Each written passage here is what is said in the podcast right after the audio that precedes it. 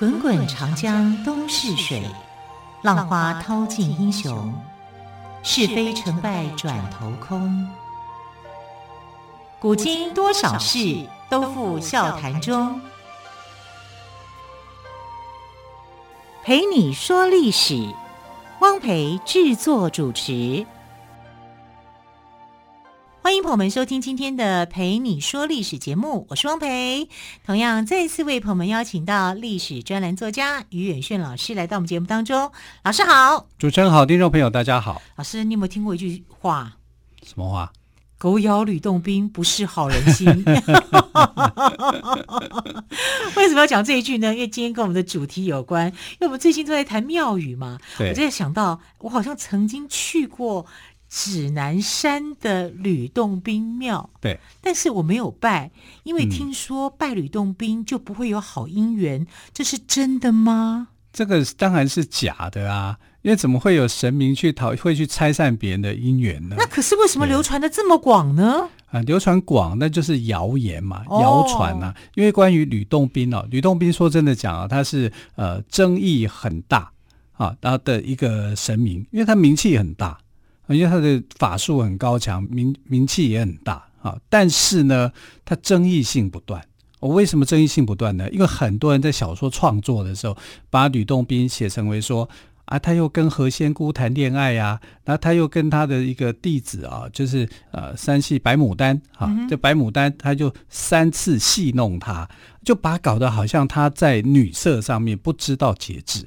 那为什么要拿他当箭靶呢？啊，因为吕洞宾。知名度高，他的知名度高，哦、知名度高，在道教神仙里面哈，他的知名度非常非常的高哈。然后他的行侠仗义的事迹又多，所以反而在小说上面写作很容易把它当成是一个材料哈，在那边写，那大家就容易以讹传讹，就以为说他是这样的人。但其实呢，那你为什么要去建个指南宫拜吕洞宾呢？那吕洞宾如果不是一个正信仰的人的话，哈，为什么会受到很多人的欢迎呢？啊，所以其实有时候是我们把小说跟现实，哈，甚至跟神话，就会起了这种误差了。那我们常常会误解吕洞宾，啊，认为说情人之间呢就不可以去参拜吕洞宾嘛。对不对啊？每次到仙公庙的时候，都会讲说：“哎呀，这个神仙哦，是专门拆散人家的。”可是庙方的人的想法是，吕洞宾是正神啊，这是正信之神，他不会去拆散别人的，除非你们两个之间有问题啊。这可能呃，吕洞宾觉得你们不适合啊，可能有什么问题，所以问题一定是出在男女双方，不是出在吕洞宾本身。对，所以 所以如果你们夫妻俩或者是情侣俩有什么问题的话，就可能就不要再去怪我吕洞宾了。对，先想想看自己是不是两个适不适合。他假如要拆散你们的话，一定有他的苦衷的，一定有他的 用意的，因为他不是这样的神。是。我们来看吕洞宾在道教历史上面啊，非常的有名。然后他到底是怎么样的一个人啊？一个人物从一个呃人物变成神了。历史上确实是有吕洞宾的存在。我们看有一个小说啊，《神雕侠侣》有没有？对。王重阳，王重阳全真派的，对不对？对。他的祖师爷是谁？吕洞宾啊？对。祖师爷还是师傅不一样啊、哦？祖师爷啊，祖师爷啊，就是吕洞宾啊。吕洞宾是全真五祖之一啊。那是其他。所以说吕洞宾他也很会，功夫也很高，剑术高强。八仙里面剑术最高就是吕洞宾，就是吕洞宾。对啊，我们不是八仙过海各显神通吗？对，对不对？汉钟离用的是他的蒲扇啊，然后这个张果老啊，还有谁？呃，蓝韩湘子用他的笛子，对不对？蓝采和用他的花篮，反正每个人都有法宝。那吕洞宾的法宝就是剑。长剑哈，一把剑那行侠仗义哈，这飞剑出去就会就立刻能够斩妖除魔啊！这把剑呢，也有一个很荒唐的说法。传说中呢，这个北方大帝玄武大帝啊，他为了要降服龟蛇二怪啊，那时候还不是仙，二二怪，因为他是从他的肚子里面的内脏跟肠子画出两种这个怪物嘛。一个是就是龟蛇二怪，后来变成了龟蛇二仙嘛。他为要去降服他，就跟吕洞宾借他的宝剑。我以为你要讲龟鹿二仙，是啊，后来他们变成龟鹿二仙，真的吗？是啊，龟蛇二仙啦。哦啊，那到底是龟鹿还龟蛇？龟蛇，龟蛇哈，因为呃内脏是是这个龟，然后肠子是蛇，龟蛇二线，他把他的这个肚子剖开来哈，是这样的。这是呃玄武大帝的一个呃事迹。那玄武大帝怎么可能会跟吕洞宾借宝剑呢？为什么呢？因为吕洞宾是宋朝人，玄武大帝时代比他早，比他成仙来得早，他应该去找别人借剑嘛？怎么会找一个后生晚辈去借这个剑呢？好，所以这个说法在时代上面就，嗯，而且跨时空，呃、跨时空了哈，因为不太可靠。但是你可以证明的是什么呢？这个吕洞宾他是懂得道术跟剑术的。他在建筑上面来讲，哈，确实应该是有他的一个本领。那民间版里面所说的这个吕仙呐，啊，或者是这个仙宫，你知道那个指南宫哦，它的另外一个名称叫仙宫庙，啊，吕仙宫嘛，仙宫庙。那除了他在指南宫有受到供奉以外，主神是他，而且宫殿是非常漂亮，因为那是一个国宝级的木匠大师从漳州来的所做的设计。到现在我们来看这个指南宫的话。指南宫是非常漂亮的一个宫殿式的这个庙宇啊，这是非常漂亮的。那还有哪个地方你会常看到这个吕洞宾呢？你可能不知道，在行天宫。行天宫看得到吕洞宾？看得到啊，因为行天宫有另外一个名称叫恩主宫。对呀、啊，我们不是只讲关公吗？对呀、啊，它不是关公庙啊，它叫恩主宫庙。恩主宫庙，对啊，对恩主宫庙就拜了五个恩主。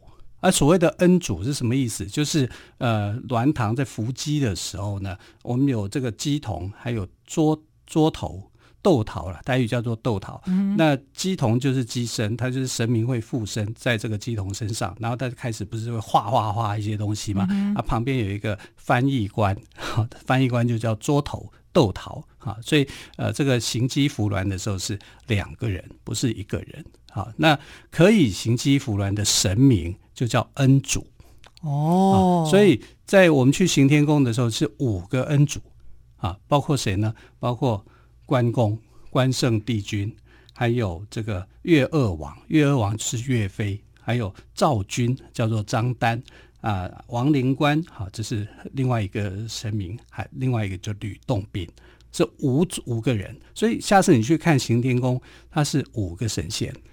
五个神明啊，但最中间的，我真的没有仔细看，我就一直在想，说是就是关圣帝君这样子。呃，最主要中间是坐 C 位的，坐 C 位的对关圣帝君啊，所以很多人会以为他是关公庙。那不是关公庙，它是恩主恩主公庙。对，行天宫是恩主公庙，这五恩主，所以呃，这个呃，吕洞宾呢算是五恩主之一。那自己的本庙就是仙公庙，现在在指南宫这边非常有名的。那指南宫是怎么来的？它其实就是在光绪年间的时候啊，呃，这个淡水的知县叫王彬林，哈，他在啊从大陆来到台湾的时候。把他的家乡的信仰带过来啊，他家乡的信仰就是吕洞宾。那这个王彬林呢，这个知县呢，他是这个山西人，哈，所以就把山西的神明给带到了台湾来了，啊，所以他跟这个福建的本土的信仰是不不一样的。其实吕洞宾在当时的中国就已经是非常具有声望了，非常有名望了，哈，所以他把一个呃这个中国的神。啊，带到台湾来，哈，是这样。其实也变成了台湾民众的信仰，哈。尤其在光绪年间的时候，因为瘟疫横行的盛行的关系，哈，所以大家去求吕洞宾啊，去拜吕洞宾，就呃就得到一些帮助，哈。所以老百姓就觉得说吕洞宾也很神，哈。所以呃，这个在北台湾地区哦，尤其在文山这一带，哈，就有这个吕洞宾的一些事迹流传，比如说在景美。景美有一个景点叫仙鸡岩，对，仙鸡岩，仙鸡岩是谁的仙鸡呀？难道是吕洞宾吗？因为我们今天讲吕洞宾，就一定是一定是他嘛。对，吕洞宾的脚印嘛，仙鸡岩。然后再过去，我以前念世新，我都我知道仙鸡岩，但我不知道跟吕洞宾有关，是有关系的啊。那再过去文山那边木栅那里哈，就是有指南宫嘛。啊，所以它变成是一处的名胜，这两个地方都变名胜，一个在景美，一个在木栅。啊，仙期岩跟指南宫，啊，然后它的故事也就流传出来了。啊，那主要是它的这个孪生信仰，所谓孪生就是我刚刚说的，就是鸡童啊，就鸡童跟他的翻译桌头啊，两个两个搭档哈，合合起来去翻译神明的一个想法啊，这种这种东西在过去啊比较少，在中国大陆也少啊，只是在台湾就蛮常出现的啊，所以就把这个会神明附身的这个这样的一个行为称为叫做孪生信仰。孪就是服鸾的鸾啊，那服鸾的人他就去解说神明的意思是什么？哇，听于老师这样讲，我才知道原来吕洞宾的故事还这么多。好，我们先休息一下，稍后再继续，请于老师帮我们补充更多吕洞宾的故事。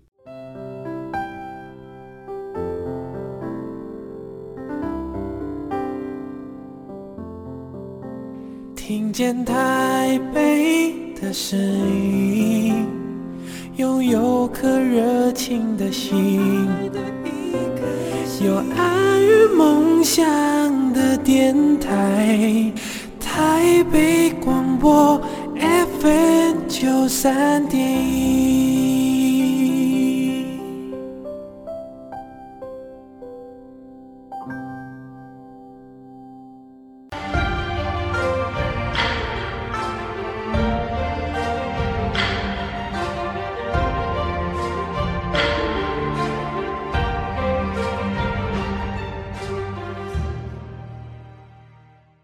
蓓你说历史节目，我是汪培。今天特别来宾，历史专栏作家于远炫老师，跟我们谈到了八仙之一的吕洞宾。老师，嗯，吕洞宾为什么会成仙呢、啊？那吕洞宾的成仙呢、啊？他是修道修出来的，嗯、而且他是属于内丹派的，所以他本来是一个平凡平凡人。对，他是一个平凡人，而且他是吃丹药的啊，就是炼丹呐、啊。啊，所以呃，道教里面有些主有些人主张会说，你炼丹可以去完成你一个小宇宙的爆发，这样子你有机会可以飞升成天。你像猪八戒就是这种的，啊，他就是炼丹药然后成天成仙的。可是我们看宫廷剧吃丹药都没有什么好下场，都会死翘翘，对啊，因为没有金属中毒这样子哈。嗯、然后后来呢，他并没有太执着于炼丹，而是。在修仙的过程里面啊，只是说这是他的一个过程。是，那他的过程里面呢，他遇到的是他的一个好的老师啊，就是八仙之一的汉钟离，钟离权啊。那钟离权呢，在呃带他的时候呢，就是给他很多的考验啊。他曾经给他一个考验是什么呢？就是点石成金。你看我这样的一个法术交过去，石头就变成了金块。啊，也有人说点铁成金啊，反正点石或点铁，反正就是说从一个不值钱的东西变得很值钱。老师，这个我要学，我也想学，对吧？那你知道吕洞宾学不学？吕洞宾就问说：“那这个法术能够成多久？就是我点的这个石头或者是这个铁啊，可以多久？”它的效力有多长？欸、他都会想到这么多，我们都没有想到，我们多肤浅、啊、我们就想到这个可以用就好，这样 一击就 好开心了。对，啊，所以他就很担心说他会变成诈骗集团这样。啊，那汉钟离怎么回答？汉钟离说五百年，五百年啊，够了，立马学。就你知道吕洞宾说我不学啊？为什么呢？因为我还是会这这块石头或者这个。铁不值钱的东西，我点石成金变成值钱的。可是它的效用只有五百年，那五百年后的人呢？呢对啊，他就这个黄金就不见啦啊，它就变成石头啦。那你这不是诈骗吗？这样不是永恒，他觉得这样不对。哦，我也是已经考虑到善念了。对对对，他就考考虑到五百年后的。我只想到眼前。对，大部分人都想到眼前，我可以马上去换还你的，对，对不对？所以诈骗集团就容易产生啦，是就是这样啊。立马反省。对，那他就不要，他说：“那这样子我不要学，因为我会害到后来的人。我这一代。”在享福后一代人，我却在祸害我的后一代、下一代，所以不学。你知道这个汉钟离非常的高兴，因为吕洞宾不学点石成金之术啊，他的感想就是：你有这么一念的善念，嗯、你这个善念你就累积了非常多的功德，上万的功德啊，让让你可以去成仙的一个本质，因为你心地非常的善良。他从这里啊就觉得吕洞宾是一个呃可造之才，嗯、但是他还给他了十次的这个测试。看看吕洞宾是不是有这个道心，能够去通过这些考验。那第一是就是吕洞宾啊，这个吕洞宾又叫纯阳祖师啊，纯阳吕纯阳。那有一天呢，他外出回来以后，发现说他亲他的亲人全部死光了，全死了。一回来就哇，亲人全死了。那要是我们的感觉会怎么样？很痛苦啊，痛苦。但是他没有悲伤，也没有悔恨。就是静静的去准备寿衣棺木，去做一些后事，然后没有多久，他的亲人又全部活回来了。哎，因为这是测试啊，哦，啊，这是测试，不是他真的死啊，所以他这一关就等于过关了。就是他对生死这个事情是看得淡的，好，看淡的。那第一次试完以后呢，这这这都是钟离权的一个考验。那这个吕洞宾呢，就是。上街去卖货品，跟买主讨价还价以后说好了价钱，但是买主又后悔，只给他一半的价钱。那吕纯阳啊，吕洞宾也觉得无所谓，就让这个买主呢大摇大摆的把货品给拿走，也就是吃亏就是占便宜啊，啊，就是他不会去占别别人的便宜啊，在这方面啊，他也过关了。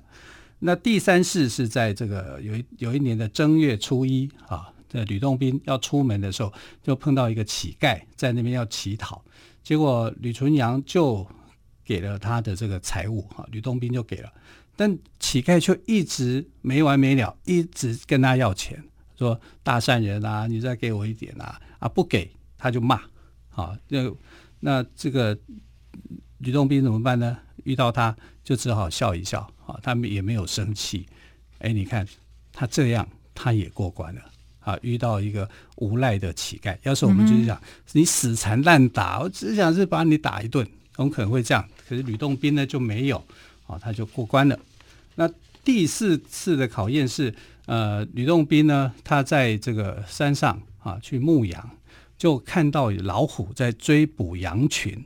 那吕洞宾为了保护羊群呢，就让羊群下下坡就跑掉了，他自己用他的身体去阻挡老虎，呃，老虎看着他以后就走掉了。大概吕洞宾瘦瘦的不好吃吧，啊，就就走了。啊，这是第四次。